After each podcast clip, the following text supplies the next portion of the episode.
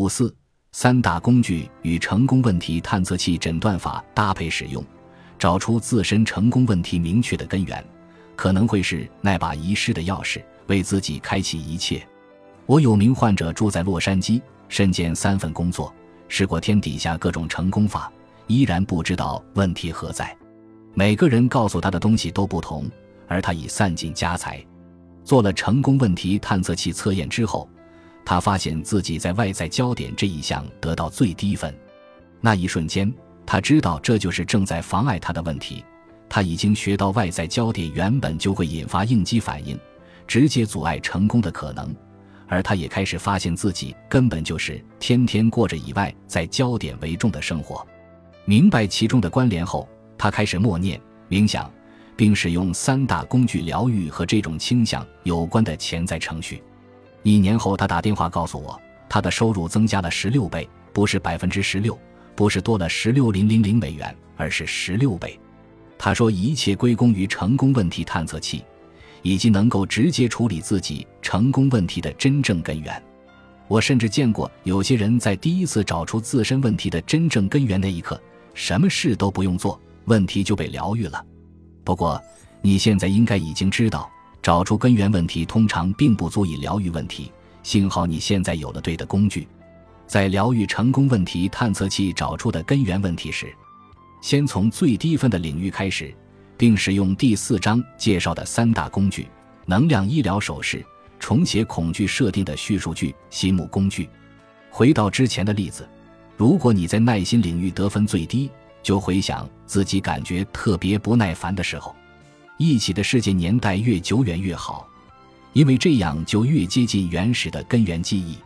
不过，如果你只能想起今天早上自己有多不耐烦，也无妨。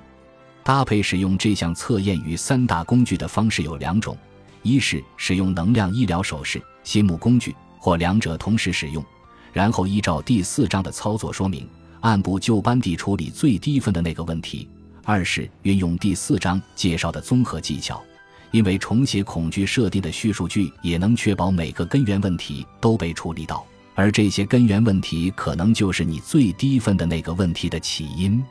你可采用任何一种最吸引你的方式，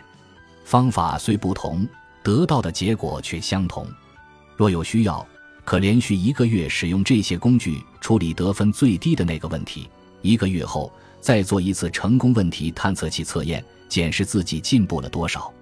请注意，如果你觉得问题一天之内就疗愈了，这样很棒。只要隔天再做一次测验即可。你会发现，当这几项工具开始疗愈你正在处理的问题时，原本的最低分会提高，最终不再是你最低的分数。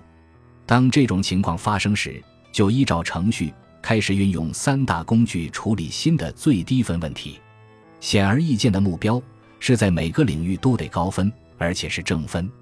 不过，我发现人们在使用这些工具处理得分最低的问题时，随着时间的推移，会通过几个自然基准点，而每通过一个基准点，往往会有所突破，让他们顺利抵达下一层次的成功。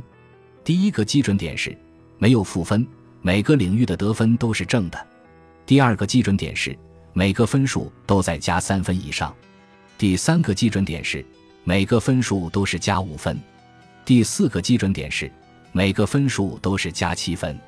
为了调整步调，掌握自己的进步状况，我建议你以下一个基准点为目标，不要一开始就力求每个分数都是加七分。这么做，除了因为每个基准点往往都伴随着某种突破，还因为将大目标划分成几个小步骤更不容易令人却步。大部分人都认为这个方法感觉比较有可能做到。等每个领域都得到加七分，你将活在爱、喜悦、平静与真相中，而且是每分每秒、日复一日皆如此。无论外在状况为何，你会有如生活在高山区，呼吸着少数人才能呼吸到的清新空气，感觉自己仿佛达到空前绝后的成功。不仅如此，随着时间的推移。你新的内在状态将奇迹般的改变你的外在状况，当然，这其实根本不是奇迹，你只是在依循自然界的灵性与物质法则，而这本就是你被设定要过的生活。除了成功问题探测器，还有两项免费赠送的诊断工具，它们是额外补充的方法，可与三大工具搭配使用，以疗愈自己的潜意识问题。本集播放完毕，感谢您的收听，喜欢请订阅加关注，主页有更多精彩内容。